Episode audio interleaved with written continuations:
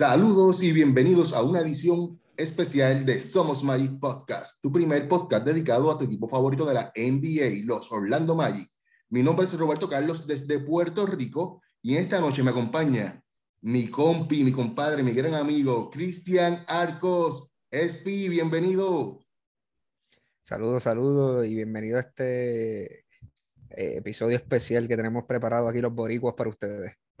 Excelente. Ya que mencionan Boricua, hoy tenemos un invitado especial. Eh, hoy la casa se engalana, ¿verdad? Con, con, esta noche nos acompaña nuestro amigo, periodista especializado en deportes, particularmente en baloncesto, NBA y MMA. Directamente desde la libreta de Raúl Álzaga. Hoy nos acompaña el gran Raúl Álzaga. Bienvenido, Raúl. Un placer tenerte hoy aquí con nosotros. El placer es todo mío, usted, Roberto. Gracias por la invitación. También a, a Chris. Para los que no lo saben, Chris y yo estuvimos casi cuatro años jugando en una liguita de baloncesto, jugando guerrilla. Después el huracán María se encargó de, de, destruir esa guerrilla, pero estuvimos cuatro años guerrillando todos los martes. Era, era Sí. fielmente. Sí, sí. Y, y, me invitaba y yo siempre le pichaba. Porque es que Oye, pero, eh, también más pero no te vayas también. A esa, esa guerrilla era que iba Maxi, este, también con. Ahí se metía en esa guerrilla de ustedes. Cristian Santa, estaba Cristian Santa Rosa. Sí, correcto. Eh, sí. Rodríguez No, no, era una guerrilla. Chacho. Sí, no, no. Mi No, hijo y- estaba y- también cuando era un chamaquito que tenía 13, 14 años y metía los triples desde las esquinas. Nos ganó un par de juegos ahí en el clutch. Y tenemos que mencionar, esto lo teníamos callado, pero también tuvimos artista un jugador invitado. Vino Alex Galindo a jugar con nosotros y, Y Natalia Meléndez, su esposa. Natalia Natalia- también. Jugó con Natalia, nosotros, así que- me dicen que Natalia le- se los echó en el bolsillo a todos ustedes. Y, y hubo, hubo, un, hubo un día que vino Manuel Natal. El, el También jugó con la- la- sí, sí, a la alcaldía de San Juan también estuvo aquí con nosotros jugando. Correcto. aquellos. Sí. No, de verdad que esa guerrilla fue famosa, fue famosa. Speed siempre me invitaba y yo no tenía mucho break. También Maxi este, me invitaban, pero de verdad que yo estaba trabajando siempre, trabajaba para ese tiempo, yo trabajaba en el sur, eso que se me hacía bien complicado poder asistir. De verdad que sí, pero si algún día la vuelven a hacer, me apunto, de verdad que sí. No Seguro. sentimientos míos, pero me apunto. Bueno, Raúl, primero que nada, bienvenido y gracias por aceptar nuestra invitación. De verdad, para nosotros es un placer tenerte. Este, queremos, ¿verdad? Eh, nos des tu opinión acerca del, del Orlando Magic. Sabes que, pues, Orlando Magic estamos pasando por una reconstrucción que precisamente, Raúl, en tu pasada participación con nosotros, el año pasado, nos comentaste, fuiste el único que indicó que Orlando debería tirar ese núcleo de Bucevic, Gordon y Fournier, tirarlo por el piso y comenzar de nuevo. La gerencia, parece que escuchó ese episodio, te hizo caso. Me hicieron caso. Sí, te hicieron caso. Este, eh, ¿Qué te parece lo que hicieron? Bueno, eh, eh, creo que hicieron unas movidas muy inteligentes, porque lo que había ya no funcionaba y le estabas pagando demasiado dinero a esos jugadores y ya son unos jugadores que tienen 28 años aproximadamente, que están en su pick y que no iban necesariamente con el grupo de jugadores que venía subiendo. Así que lo mejor era tratar de sacarle algo a, ese, a esos assets que tú tenías y, y también poderle sacar no solo jugadores actuales, jóvenes, sino también sacarle assets futuros, como hicieron con el cambio de Busevich, que le sacaron first round picks a, al equipo de, de Chicago, ¿no? De, eh, y, y pudieron entonces, oye, uno de los first round picks que tú le sacaste a Chicago fue el gran Franz Wagner. Gracias, gracias. Saliste, saliste Sí, de oro salimos de porque oro. oye, di- diste a, diste a Vucevic, pero mira, uno de los mejores rookies que está jugando este año es Franz Wagner. Yo, yo honestamente no esperaba que Wagner tuviese el impacto inmediato que ha tenido. Yo tenía mis preocupaciones porque ya yo había visto un jugador con, unas, con unos skills parecidos a él en un momento que no se dio. ¿Ustedes se acuerdan de Mike Dunleavy Jr.? Claro. Fue el Sí. tercer pick del draft en el 2002. Aquel famoso draft de Yao Ming, que también Amar Studamel, creo que fue el pick número 8. Mike Dunleavy fue el pick número 3. Y yo veía a Frank Wagner que tenía muchos de los skills que tenía Don Levy Jr., eh, este jugador blanco, alto, que juega este, brazos largos, que mete el triple, ataca por tierra, defiende decentemente, pero Don Levy parece que era más blandito de lo que yo pensaba. Y nunca se dio, aparte de que en ese momento la liga jugaba bien físico. Y yo creo que por la carencia de físico, Don Levy nunca pudo lucir. En el baloncesto de hoy, que no es tan físico, es más de velocidad y de tiro a distancia, pues quizás un jugador como Franz Wagner pues tiene la capacidad de ser eh, más efectivo. Y así lo ha hecho esta temporada, lo hemos visto, que, que, hace de todo un poco. Yo lo tengo en casi todas mis ligas de fantasía, lo que vi en la primera semana del fantasy cuando empezó a explotar. Y este muchacho lo que está haciendo es destrozando la liga como rookie. Así que eh, me alegro mucho por los fanáticos de los Orlando Magic que hicieron una gran adquisición en, en ese pick. De hecho, es el segundo pick, porque el primero fue Jalen Sox. Lastimosamente, pues Jalen ha tenido que estar bregando con algunas lesiones y no ha podido demostrar todo su potencial. A mí lo que me gusta de Jalen Sox, por lo menos de lo que vi en Gonzaga, es que es un jugador que tiene corazón. Y eso tú no lo, tú no lo puedes enseñar. Tú, tú o naces con eso o, o, no lo tienes. Y es un jugador, este, me perdonan el, el francés, pero es. Tú sabes, es un tipo que cuando, cuando tenía que que, que asumir las riendas del juego en el clutch y estaba en Gonzaga el que metía los canastos difíciles al final del juego. Y hacen falta tipos que sean con esas características de liderazgo y que sea tu way player, que juegue en ambos lados de la cancha, porque él es una arpilla defensivamente. Lo que pues es un rookie, va a tener sus shortcomings, tú sabes, tiene que darse un par de cantazos contra el piso, eh, comete muchos turnovers ahora mismo porque está empezando a conocer la liga y conocer el pace de juego, los espacios, cómo va a jugar este, el pick and roll, etc. Aparte que tiene otro jugador con el que él juega, que es Cole Anthony, que está empezando a despuntar también, pero Cole Anthony mm, es un tipo de número. Yo, yo, le soy franco, no me gusta tanto Cole Anthony, porque es un jugador que hace números pero no es winner. Y yo preferiría salir de Cole Anthony y darle la posición de armador y entregarse a, Jalen Sox para que Jalen Sox sea el armador del equipo. Ahora mismo está jugando una rotación de dos armadores juntos. Y con, yo comparo, comparo a Cole con un jugador tipo Russell Westbrook, tipo este Carmelo Anthony, que son volume shooters de bajo porcentaje que cometen muchos errores y hacen muchos números y muchas estadísticas, pero no necesariamente me ayudan a ganar juegos. Y creo que Jalen Sox para mí es ese jugador que debería ser el armador. Sé que obviamente pues ha estado lastimado de rookie, etcétera. Pero si me preguntas qué no me gusta del equipo de los Magic es que todavía tienen que salir de algunos jugadores. Me gusta algunas figuras de ese núcleo. Me gusta Jalen Sox, como dije, me gusta Franz Wagner, me gusta Wendell Carter Jr., que creo que está dando otros pasos significativos en su desarrollo. Eh, se ha convertido en un jugador, también lo tengo en un fantasy, que me puede dar 16 puntos, 7, 8 rebotes todas las noches, un par de Está promediando doble doble, está promediando doble doble ahora. Sí, sí, y juega, juega fundamento, hace cortina.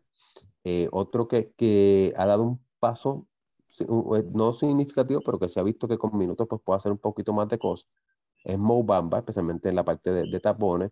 Sé que fuera del aire está hablando con, con Chris que no le gusta porque ah, no hace muchas cortinas y, y, lo que quiere es tirar de tres. Hay que ver si eso es por diseño de la ofensiva, no lo sabemos. Y le estaba mencionando el, el, el ejemplo de Laurie Markkanen allá en, con los Bulls, que no lo, sabían, no lo sabían utilizar bien, eh, lo tenían básicamente en juego de perímetro y ahora en Cleveland pues lo están explotando mucho más. Inclusive de, de, de habían dicho, inclusive cuando cambiaron a Busevich para allá, para Chicago, decían que querían ver cómo funcionaba ese dúo de Markkanen con Busevich, pero no se les dio tiempo, lo que se les dio fueron los últimos dos meses de temporada, no se lució muy bien y terminaron no saliendo paciencia.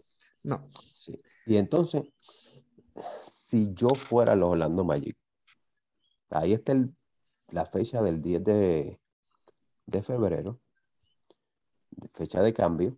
No para va a ser agente libre restricto. Eh, Cole Anthony eh, tiene un buen contrato, barato, que está todavía en el rookie contract. Eh, y, y, su valor no va a estar más alto de lo que está ahora mismo.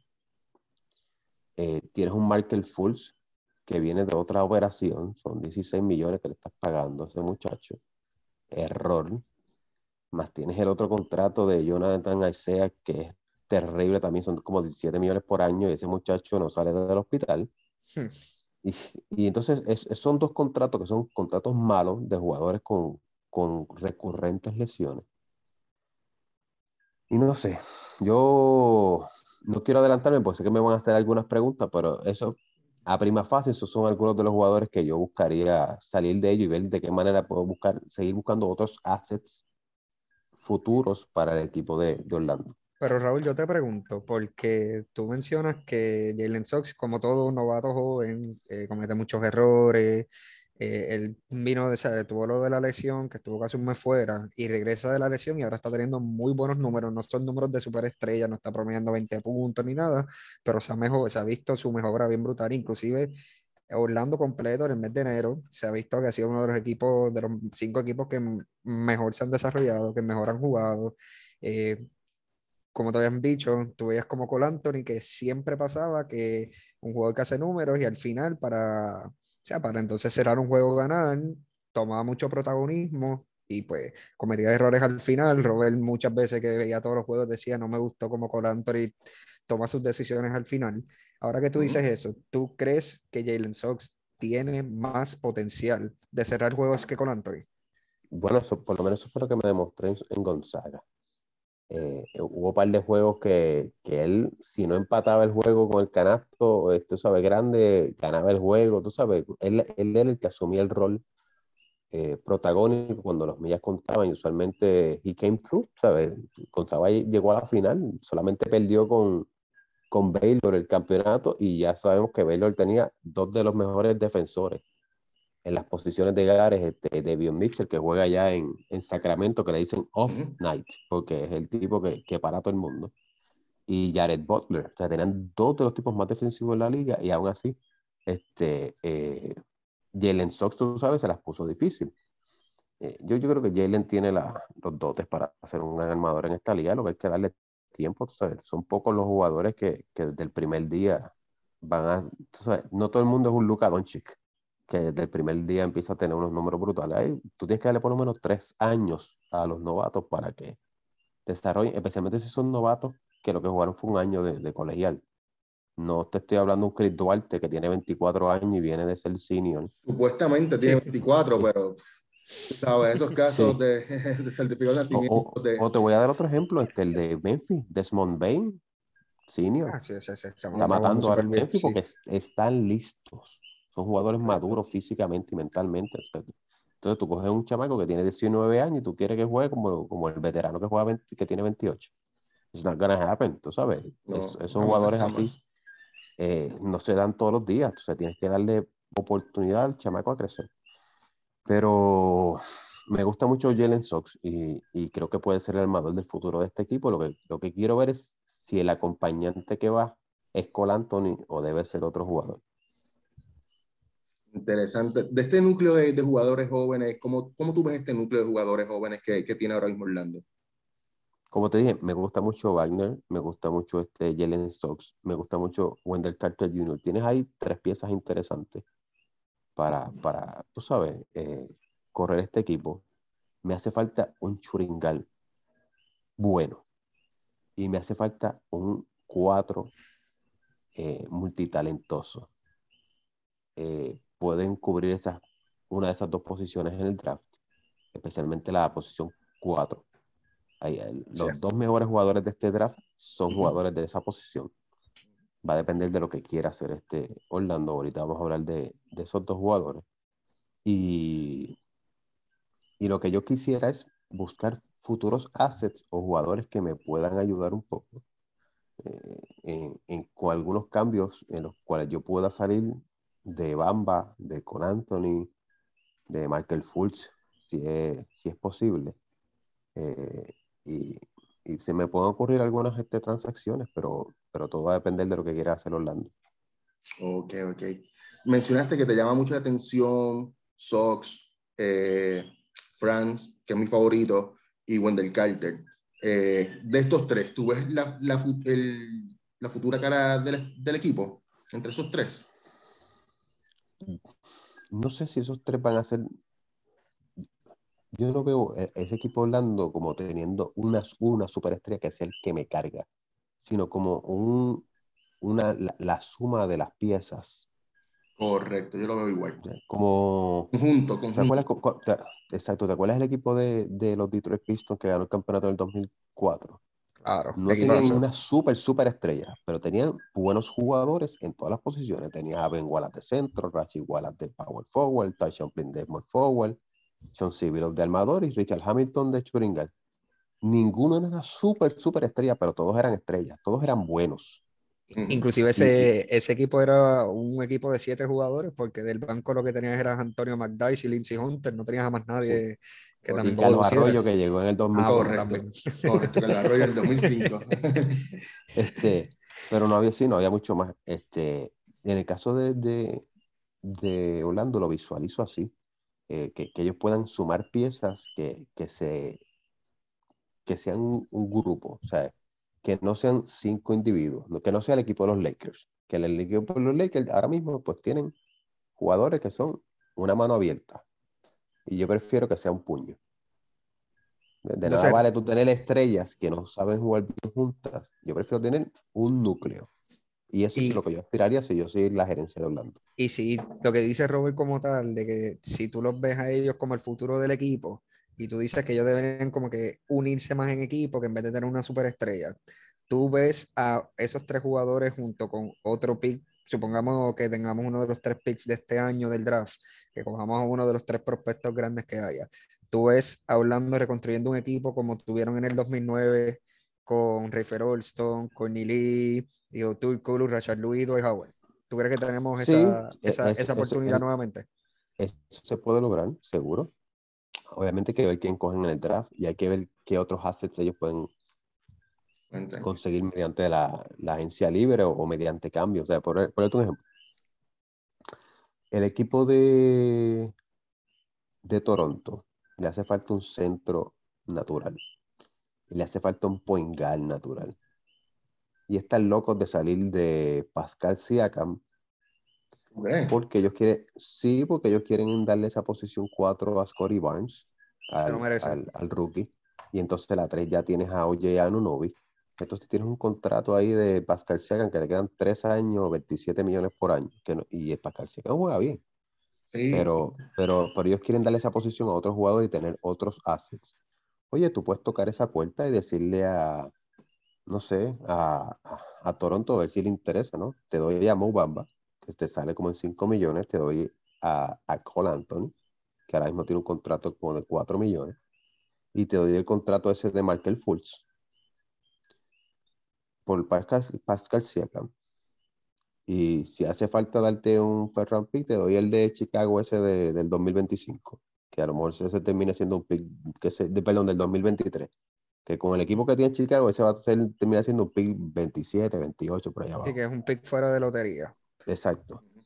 Y dame a Pascal Siakam. Y tengo, tengo el power forward que necesito, me estabiliza la, la, ofensiva en la pintura y me puedo entonces concentrar en el draft en buscar el mejor churingal de, del, del, sorteo. O simplemente me voy best player available, lo que sea, ¿no? Pero, pero tengo esa opción. Y no sé, eso, es algo que se me ocurriría, ¿no? De, de, buscar, puedo hacer algún negocio con... Me gusta, me gusta ese este cambio. Me gusta ese cambio.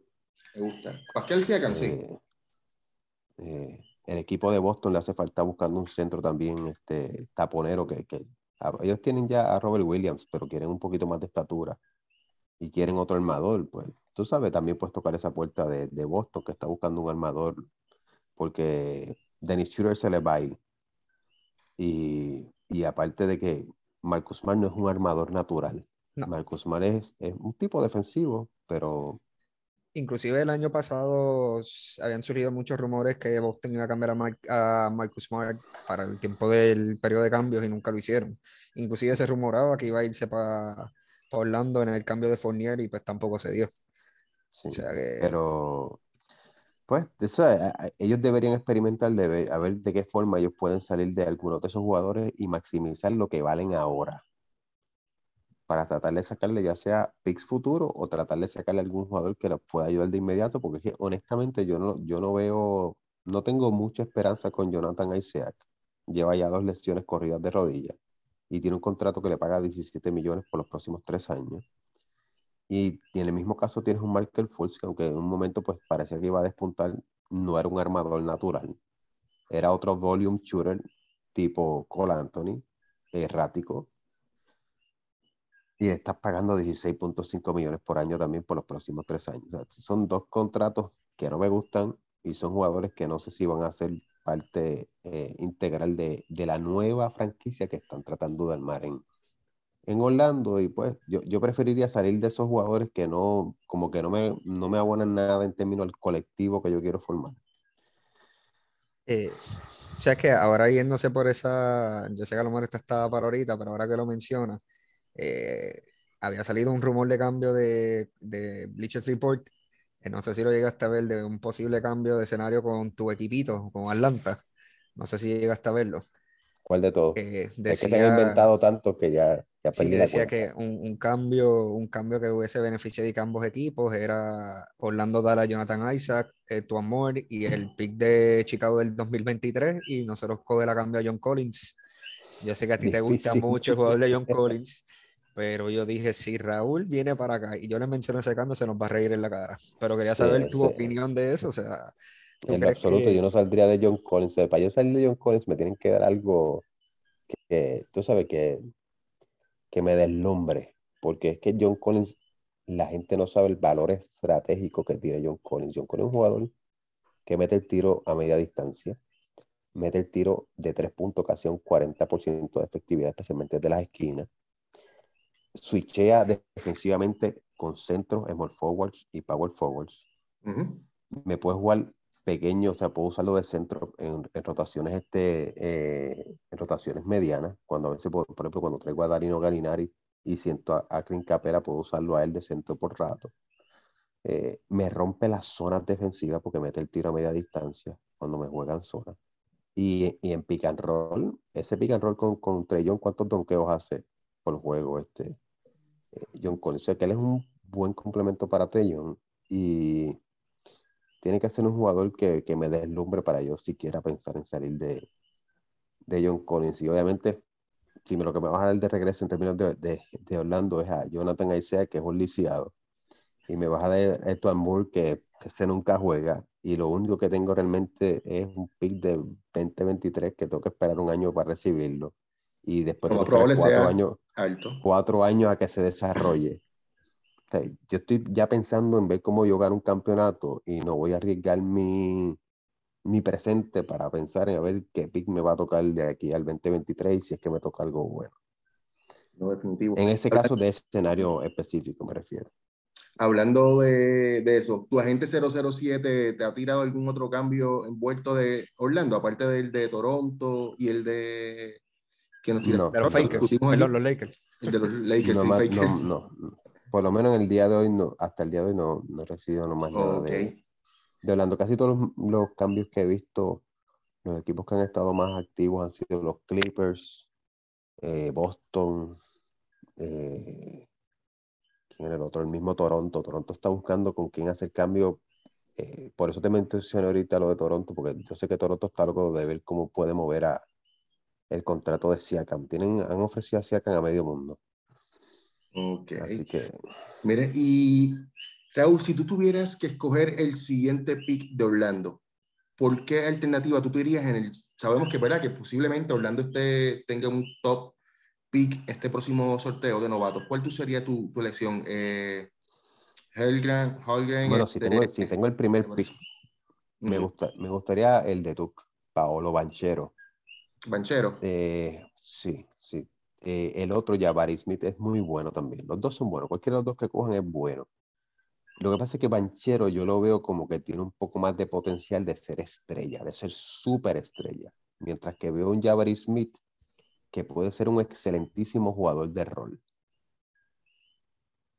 Eh, ¿Cómo te explico? Banchero es un jugador que puede poner la bola en el piso, puede atacar por tierra, puede crear su propio tiro, eh, mete el triple en un buen porcentaje, es un gran pasador para hacer un power forward.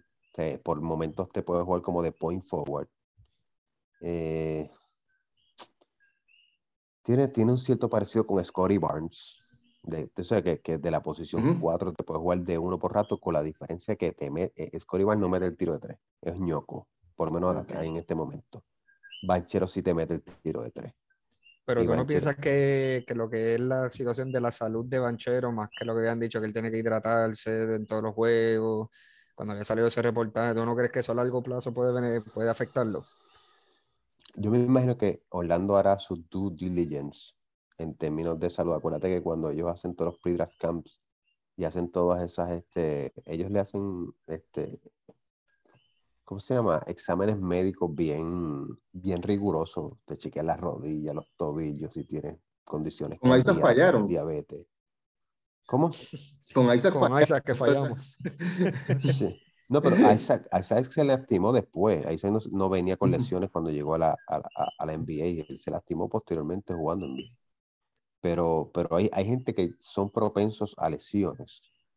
Por ejemplo, Denver tuvo que hacer su due diligence con Bol Bol cuando lo cogieron en el draft en segunda ronda en, en, ese momento, ¿no? Porque ellos sabían que tenía algún tipo de problema en uno de los pies y que tenía que operarse ellos tuvieron que hacer su due diligence con Michael Porter Jr. Sí, que venía de lesión. Michael Porter Jr. tenía un disco herniado este, en la espalda, así que ellos tienen que hacer su due diligence ahí también. Todos los equipos hacen su due diligence. Sí, no, definitivo. Eh, el, otro, sí, el otro jugador, en términos de talento, yo creo que Banchero es más talentoso y tiene mayor proyección. Pero si se van con Jabari Smith, no es mala. Jabari Smith se me parece un poco a Evan Mobley, que ha hecho un gran trabajo este año con, Cleveland.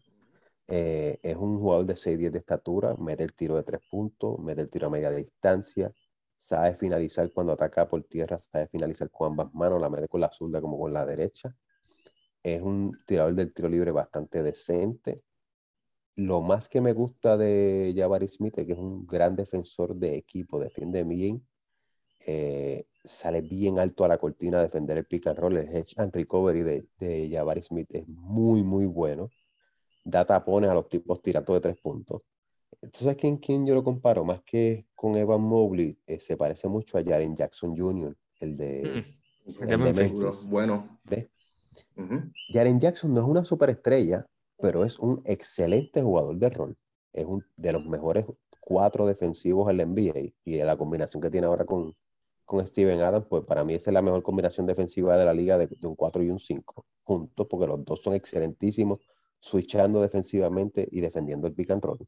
No, y, y, eh, la racha que tuvo como 32 tapones en 10 juegos, que fue una cosa absurda. Sí, pues Jabari Smith es ese tipo de jugador, que si tú lo que quieres tener es un jugador de equipo, que juegue un rol, no que sea una superestrella, pero juegue un rol significativo, y pues te llena muchos huecos defensivamente. Eh, no es que Banchero sea mal jugador este, defensivo, Banchero también eh, se faja dando tapones y, y, buscando steals, pero, pero ahí Jabari Smith tiene un poco más de ventaja en el lado defensivo. Eh, la ventaja que pueda tener Banchero por encima de Smith ofensivamente la tiene Smith en el lado de la defensa, así que cualquiera de los dos pueden ser buenos jugadores para, para el equipo de, de, Orlando May, depende de lo que, lo que ellos aspiren tener.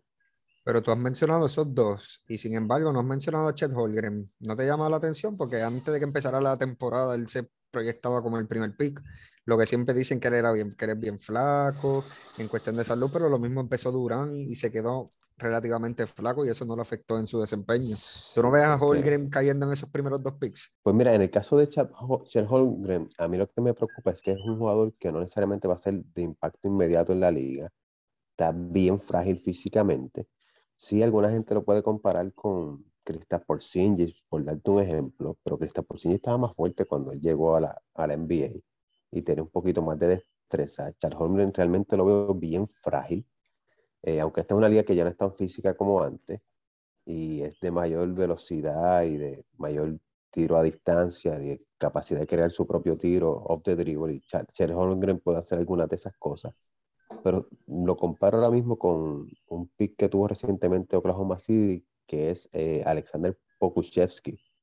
Siete pies, también puede hacer un poco de todo, meter tiro largo, pero está bien frágil. Entonces tú sabes que ese es un jugador que te va a tomar 3, 4 años en lo que tú, le pones un par de libras y el muchacho se ajusta al juego un poco más físico, porque ya no vas a jugar con chamaquito, ahora vas a jugar con hombre. Y no es lo mismo que te defienda un jugador de 19 años de colegial a que te toque Giannis ante tu compo y Giannis te mete un codazo así, te, te tire para, tú sabes, para la primera silla de fanático. O un Rudy Gobert que siete pies y, Rudy Gobert, fuerte, sí. O, o, Joel Embiid, tú sabes. Eh, Correcto. Es, otra liga, tú sabes. El, mismo Nikola Jokic, ahí tú lo ves, y Nikola Jokic es bien físico. Sí. Nikola Jokic te desplaza y te hace par de fake y te tira para el lado y no le come cuentos a nadie. Y tú sabes, Chet Holmgren va a pasar este, en Niagara en bicicleta por lo menos tres o cuatro temporadas en lo que se va a ajustar a ese juego físico. Y yo creo que el grupito de Wendell Carter Jr., Franz Wagner, eh, Sox, está como que listo para empezar a dar un poquito más de pasos significativos hacia ser un equipo que, que pueda, aunque sea, ser contendor al playing. Y para eso necesito un jugador que me pueda hacer un poquito más de impacto inmediato. Y creo que los dos que te menciono ahorita, Banchero, si está saludable, y Jabari Smith me pueden ayudar en esa, en esa dirección más rápido de lo que creo que me puede ayudar este Sher Holmgren. Si tú puedes a Sher Holmgren es porque no tienes prisa. Y pues vamos a echar a perder 3, 4 temporadas lo que ese muchacho puede echar hacia el frente. Y Orlando lleva 10 años perdiendo temporadas para buscar sí, un jugador que tiene un poquito más de prisa. Sí, no, necesitamos. Hablando de tiempo, Raúl, en este tiempo, proceso de reconstrucción, ¿cuánto tiempo tú crees que tomará a Orlando ser un equipo decente? O sea, no, no ser un Milwaukee, no ser un equipo contendor fuerte, pero ser un equipo bueno en, el futuro. ¿Cuánto tiempo tú crees que, te, voy a dar el ejemplo, te voy a dar el, el, el, ejemplo del equipo de Atlanta. Obviamente tienes que tener un gerente general bueno, que tienes que tener un poco de suerte en el draft y algunas firmas significativas en algún momento. El equipo de Atlanta llegó, tocó fondo, había cambiado a medio mundo y traen a Travis Schlenk, que era el gerente general asistente del equipo de los Golden State Warriors. Ellos escogen en el draft primero, en el 2017, a John Collins, que les cayó del cielo porque fue el pick 19 y yo honestamente tenía a John Collins como un pick de lotería. Venía de matar la liga en, en Wake Forest, estaba promediando casi 20 puntos y 10 rebotes en, en Wake Forest. Y yo te soy honesto, la única razón que ese muchacho llegó al pick 19 es porque algunos decían que solamente metía la bola en la pintura y que no tenían buena mecánica de tiro para tirar a distancia. Mira qué error, este muchacho como está metiendo la bola. Sí, mejoró bastante, se ajustó rápidamente. ¿Entiendes? Tuvimos suerte con John Collins. Y entonces, al año siguiente, hicieron una movida que no fue muy, este, quizás eh, popular, porque hacen el cambio famoso aquel de Trellón por Luca Doncic. Yo era uno que estaba molesto, yo quería a Luca. Yo quería, uno, yo quería a Luca sin saber mucho de Trellón. Desde antes, hasta hace un año yo sabía de Luca que me estaba matando en, en, Real Madrid y yo quería a Luca y en el momento cojo a Luca y me lo, cambio y yo como, ¿cómo va a ser? ¿Cómo va a cambiar a Luca? ¿Estás loco? Pero afortunadamente, pues Trellón ha salido as good as advertised. Eh, eh, Travis Lane viniendo de haber tenido un Stephen Curry allá en Golden State, pues se quiso buscar su, su equivalente en el área este. Y se trabaja a Trey Young, que no es necesariamente un jugador igual que, que Stephen Curry. Este, Trey Young es mucho mejor pasador que, que Stephen Curry. No tan buen tirador de tres, pero es bastante buen tirador de tres. Pero sí es mejor pasador, mejor mariscal de campo. Y, y tú sabes, el, el cambio terminó siendo bastante fair para, para ambos lados Después entonces en el draft siguiente consigues a DeAndre Hunter, que para mí es uno de los mejores jugadores defensores este, individual en, en la NBA. La, la, diferencia cuando yo tengo a DeAndre Hunter en cancha es, es tan grande porque es un jugador que te defiende de la 1 a la 4 y cubre muchos espacios en, en defensa, aparte que se está convirtiendo cuando está saludable en un muy buen jugador, por lo menos efectivo, eh, poniendo la bola en el piso, ataca por tierra con ambas manos, mete el tiro de tres cuando está solo, es que conste que yo a DeAndre Hunter lo cogí en un fantasy cuando empezaron los problemas del COVID y lesión en Atlanta y me está dando frutos. Está metiendo más la bola. Es, un chamaco que no es una superestrella, pero es efectivo. es un tipo que te va a dar 15 puntos, 6, 7 rebotes, te va a defender al mejor jugador del, del, otro equipo, te mete buenos porcentajes, o sea, no es un volume shooter, sino un jugador que te, te mete 48, 49% de campo, te tira casi 40% de tres, te tira bien del tiro libre, o sea, no te hace hueco en la cancha. Entonces tienes también el, el aspecto de, de, de que pues, Cam Reddish no se te dio, lo cambiaron, pero ahora tienes un pick futuro con, con él. Y entonces al año siguiente que ves que llevas cuatro años mordiendo el polvo, te tocó a Oncheka o que está luciendo muy bien viniendo del banco y se ve que tiene un gran potencial en el equipo de Atlanta. O sea que, que ya, ya has ido creciendo con un núcleo de jugadores con buenos picks en todas las drafts. Más entonces hiciste un buen cambio que traiste a Clint Capela, hiciste unas buenas firmas de jugadores como Danilo Ganinari y, y Bogdan Bogdanovic, que te traen veteranía. Se me olvidó mencionar que en el draft de Trellón, con el pick 19, ese mismo draft cogiste a Kevin Herter, que es un buen lanzador de tres puntos. Se lesiona mucho, pero es bueno. Sí, eh, pero, pero ahora, cuando ese equipo está saludable, es un peligro para cualquiera. Entonces tienes las piezas para ahora ser contendiente. El año pasado pues dieron el palo y se colaron hasta la final del este. Pero es un equipo que, que fue bien construido y fíjate que tomó como cuatro años. Ahora mismo yo estoy viendo a Orlando en el año uno. Porque este es el año que tú cogiste a Jalen Sox. Y, el año que cogiste a Franz Wagner y que el año en verano, en el verano pasado acabaste de salir de, de todos los veteranos. De Busevich, de Aaron Gordon, de Evan Fournier. Sí tienes algunos jugadores que están un poquito más adelantados en la curva, ¿no? Porque Wendell Carter Jr. ya está entrando en su cuarto año, pero más o menos es un jugador que se tiró joven, o sea, con 19 años, no es viejo, un jugador que tiene 23 años, o sea que eh, puede ser un cornerstone de tu franquicia. Eh, los otros jugadores, pues son jugadores que son jóvenes, pero no sé si son un buen fit dentro de lo que yo quisiera hacer si yo fuera el gerente general. Y ahí, pues entra la figura de Cole Anthony, por ejemplo. A Cole Anthony no es que sea un mal jugador, de hecho, a él cuando lo escogen en el draft era porque era el best available player, no necesariamente el mejor fit del equipo, sino era el best available. se fueron con el best available.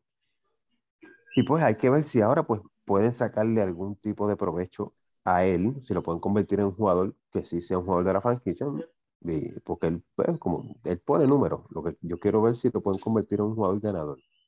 Este, y, y, si no, pues ver qué, qué, pueden sacar por él. Y lo mismo con Bamba, que va a ser agente libre ahora este verano.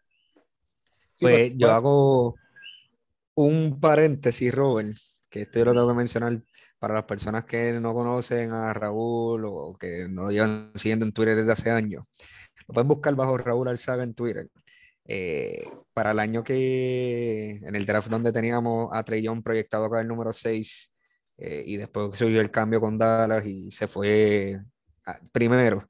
El único persona que celebró a Orlando de que en el pick número 6 cogimos el mejor jugador disponible el momento que era Bamba.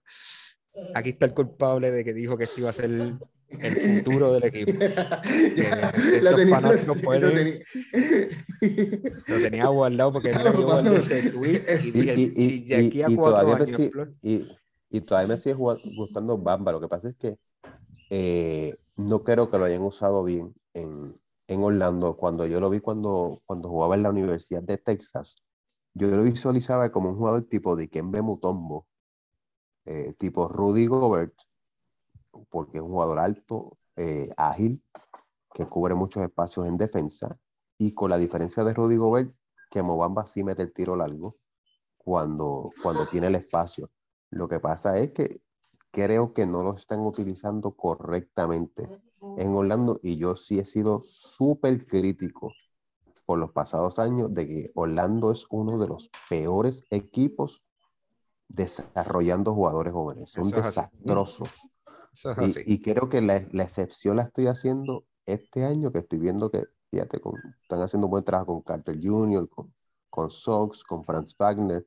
Creo que hubo hubo algunos cambios dentro de la organización para este año, o sea que eso puede también influir en que, en que están cambiando esa, e, e, esa visión, ¿no? Correcto, sí. Pero, pero no creo que Bamba se haya hecho justicia con, con Orlando y me gustaría verlo en otro equipo donde quizás puedan sacarle mayor provecho. ¿Es donde me gustaría ver a Bamba, por ejemplo? Con Dallas. Me gustaría ver a, a Bamba jugando pick and roll con, que no lo juega. Con Luka Doncic. Es que no lo juega, ¿sabes? No, no lo hace. No, pues pero, cuando hay que, hay que, no aporta. Él simplemente, en el lado ofensivo, Raúl, él llega y se para en una esquina a esperar que le llegue la bola. No hace nada más, ¿sabes? No... Pero hay que ver si esa es la instrucción, porque yo no, yo no sé, yo no estoy en el coaching staff de Orlando para... no, no, definitivo, también hay que ver eso. Tienes toda razón al respecto, pero tan siquiera se postea, este, no, no juega debajo del canasto, este, no... De verdad que... Pero lo hacía, pero sin embargo, hacía algunas de esas cosas que tú estás diciendo, algunas de esas cosas que tú estás diciendo, él las hacía en la Universidad de Texas y por eso digo que sí, como bien mencionaste ahorita, no es lo mismo con niños de 19 años, que él media, mide 7 pies y pico, con jugadores de 6'4, 6'5, 6'6. Claro, claro. ¿Sabes? Pero, si, pero, si ya, pero si ya tú tienes la experiencia de jugar de espalda al canasto, es cuestión de hacer el ajuste y tenerle el físico. Y él tiene el físico. Yo lo que, yo si yo, si yo fuera, si yo soy el coach, o si soy parte de la organización de Orlando, y yo quiero tener a Bamba, ¿tú sabes lo que yo hago? Yo traigo a Hakim Olajuwon los veranos. Y que lo te voy a tener en verano trabajando con Hakim Olajuwon individual. te voy a tener dos meses ahí trabajando con él. Pero yo no sé si a ellos les interesa hacer ese tipo de, de inversión y no, no, todas las franquicias hacen ese tipo de cosas. sabes? ¿Qué, ¿Qué, hizo este Giannis cuando estaba en Milwaukee? Milwaukee se lo facilitó. Olajuwon tra trabajó con Giannis y Kobe Bryant trabajó con Giannis. ¿Por qué no hacen eso con Bamba? No creo que salga tan caro traer a, tú sabes, esos jugadores de esa índole que pueden trabajar con esos chamacos. Pero hay, hay, franquicias que lo hacen y hay otras que simplemente o no se les ocurre, no, no piensan, tú sabes, out of the box. Y, y, y, en el caso de Bamba, pues a mí me gustaría verlo en otro escenario, a ver si el tipo produce, si no produce, pues me escocoté con el, con el, pero, eh, pero, me gustaría verlo, me gustaría verlo con un armador que sepa alimentarlo.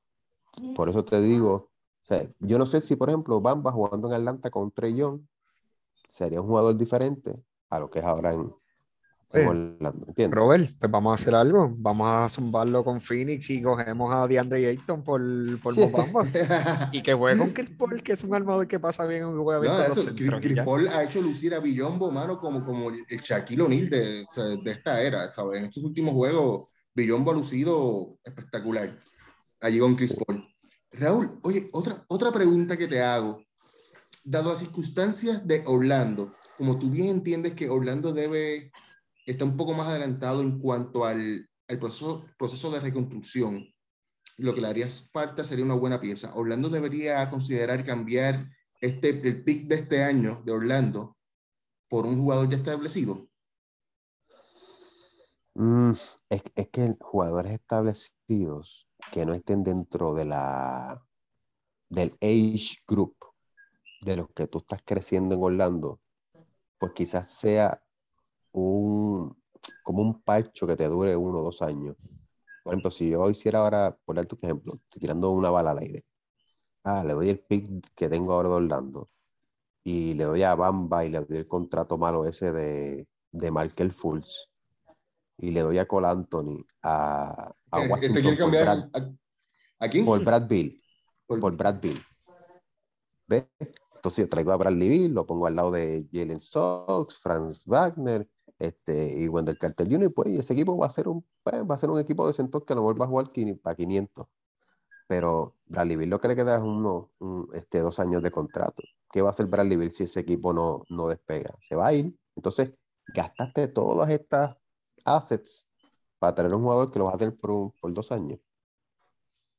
ese es un riesgo que yo pues, a veces lo pienso cuando, cuando pienso en jugadores que, que ya son jugadores establecidos que no necesariamente me van a dar ese impulso para yo ser un, equipo súper contento. Simplemente me van a hacer un equipo que, pues, que puedo jugar para 500 y yo no, para jugar para 500 para eso tengo paciencia y desarrollo y traigo jugadores jóvenes que, con los que yo pueda construir por los próximos 3, 4 años.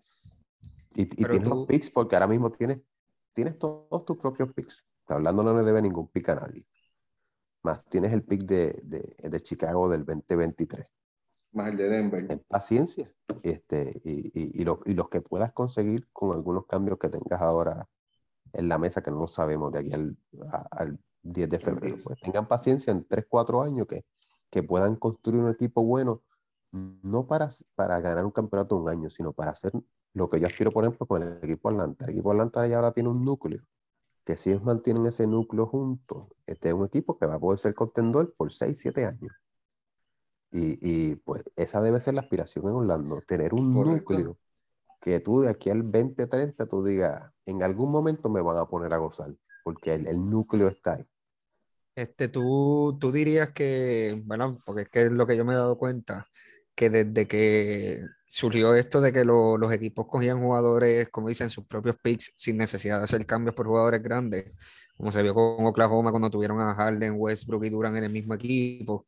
Eh, y lo mismo de Golden State cuando tuvo a Damon Green con Curry y Clay Thompson, que no fueron jugadores con cambio. Externo, ¿Tú, exacto. Tú, tú, te crees, o sea, ¿tú crees que nosotros tenemos oportunidad de desarrollar un equipo así de aquí a varios años? ¿O no crees que bueno, eh, eh, ahora mismo tienes, tienes, una oportunidad súper grande porque si, teniendo uno de los peores récords en la liga, es muy posible que te caiga un banchero o un Jabari Smith y ya tú tienes otra pieza más que le añades a la, a la comparsa. Y entonces ya lo que te falta es un solo jugador que te combine eh, ese equipo y hacer un churingal que vaya a coger en un próximo draft o alguien que puedas hacer algún cambio para, para traerlo ah, y sumarlo al, al equipo. este, yo, lo, yo lo que no, no haría es eh, sacrificar assets de picks, especialmente de este año, por traer a alguien que tenga 28, 29 años nada más que por traer a una estrella que simplemente va a hacer que los Magic sean un equipo de 500. Entonces vuelvo al mismo lugar donde estaba cuando cambié a Aaron Gordon y a Busevich, que era un equipo de 500. Eso yo no lo quiero. Yo lo que quiero es construir un equipo que me pueda llevar a un campeonato o tener alguna opción de aquí, no ahora, pero de aquí al 2025, por tu ejemplo, 2026, empezar a hacer ruido y, y hacer algo así como lo que está haciendo Atlanta ahora. Excelente, excelente de verdad que ha sido una, una, una buena plática, de verdad que sí, este, estar aquí conversando contigo. Espi, ¿alguna otra pregunta para nuestro invitado de hoy? Sí, eh, rapidito, rapidito, este, tú has mencionado mucho que nosotros debemos, o sea, la, la organización de Orlando debería cambiar como tal a Cole Anthony, aprovechar, cambiar a Michael Fultz, nosotros te queríamos hacer la pregunta si Michael Fultz o Cole Anthony, pero por lo que veo tú te saldrías de los ninguno dos. De los dos. este, ¿Tú crees? Con el respeto que le tengo a los dos jugadores, lo que pasa es que dentro de, si ahí tú tienes a Jalen Sox, o sea, si ellos no tuvieran a Jalen Sox, pues ahí yo te digo, pues me quedo con Cole Anthony. Pero teniendo un jugador con Jalen Sox que para mí tiene mejor proyección que cualquiera de ellos dos, pues no sé de qué manera pueden ser un buen fit para lo que yo quiero crear hacia el futuro. Yo quisiera darle la posición de a Jalen Sox de uno regular y traerme un 2 que sea un 2. Un tipo que mide así 6'5, 6'6, sea un tirador de 3, me abra la cancha, pueda crear por tierra y pueda hacer cosas. Eh, no, quisiera tener dos armadores, es lo que te quiero decir. Sí, porque, estoy en desventaja defensiva. En el caso de, de, nosotros, o sea, nosotros los fanáticos, antes de que fuera el draft, nosotros teníamos proyectado que queríamos a Michael Fultz en el equipo, porque recuerda que las proyecciones, nosotros terminar con el quinto pick, siendo el segundo peor récord en la liga, mala suerte de nosotros como todos los años. Eh, nosotros pensábamos que por todos los mock drafts que a nosotros nos iba a caer Scotty Barnes o Kuminga o algo así, cuando nos cae ese regalito de que Toronto se adelantó y cogió a Scotty Barnes y nosotros teníamos a Jalen Sox disponible, pues ahí cambió completamente el panorama de, del equipo. Y nosotros hemos mencionado mucho en los últimos podcasts que este año ha sido un año de probar a, a todos los jugadores, a ver, dándole minutos, eh, poniéndolos a jugar en conjunto, a ver quiénes son los los mejores que juegan así como tal. Inclusive nosotros hemos hablado que el cuadro de Jalen Sox con Cole Anthony, eh, Franz Wagner, eh, eh, Wendell Carter y Mobamba, pues que tienen un buen cuadro defensivo y todo lo demás. Este, Pero en ese caso, pues ya no tenemos la necesidad de, de buscar ningún, como tú dices, otro armador. Nosotros armadores tenemos de más. Y tú dices que nosotros necesitamos buscar entonces. Eh... Yo necesito un 4, un 4-4, porque el mismo Jonathan Isaac es un 3 que estaban a veces usando de 4 y viene de una lesión de rodilla. Tienes a Chuma o Keke, que hace un trabajo de sentón, pero no tienes un 2 ahora mismo, un 2 natural que sea un tipo de 6'5, 6'6 y mete la bola de 3 con consistencia. Bueno, tienes del banco que viene Terrence Ross, pero ese es otro jugador que está fuera de, del age group. Es un jugador de 28, 29 años.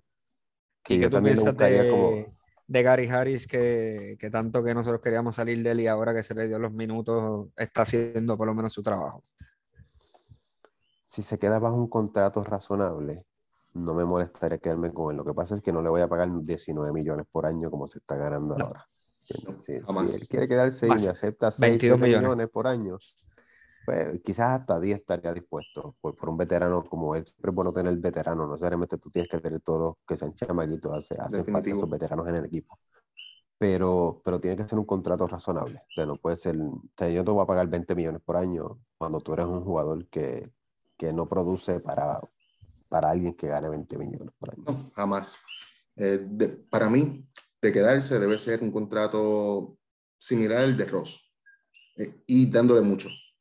Dándole mucho, dándole un similar de Ross, máximo 12 millones al, al, año. Y es demasiado. Bueno, pues mi gente, esto, algo más, Raúl, que quieras aportar al respecto sobre el Orlando Magic bueno, que sigan tanking para que tengan el primer pick del draft, porque obviamente. Bueno, eh, y, y, darle, darle, darle break a los chamacos, darle break a los chamacos. Este, Estos últimos seis partidos. sí, han lucido bien. Vamos 4 y 2.